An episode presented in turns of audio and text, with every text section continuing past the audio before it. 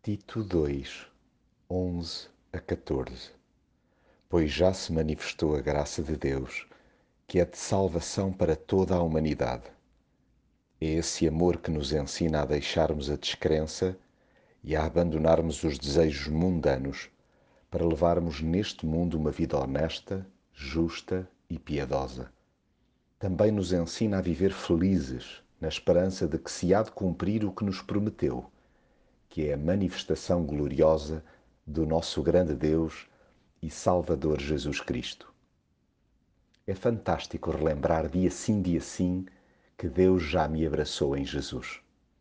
O seu favor, que eu jamais poderia conquistar ou merecer, cobriu-me de alto a baixo.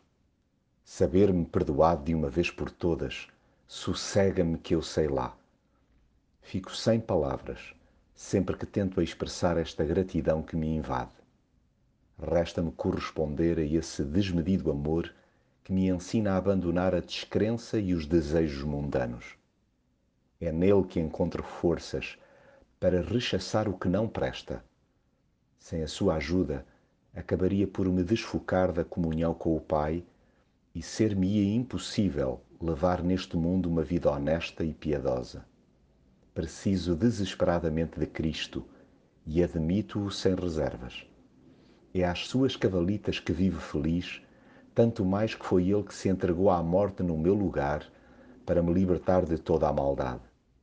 Pertenço-lhe em exclusivo, sabendo bem que o seu plano passa por me purificar para que me dedique a fazer o bem.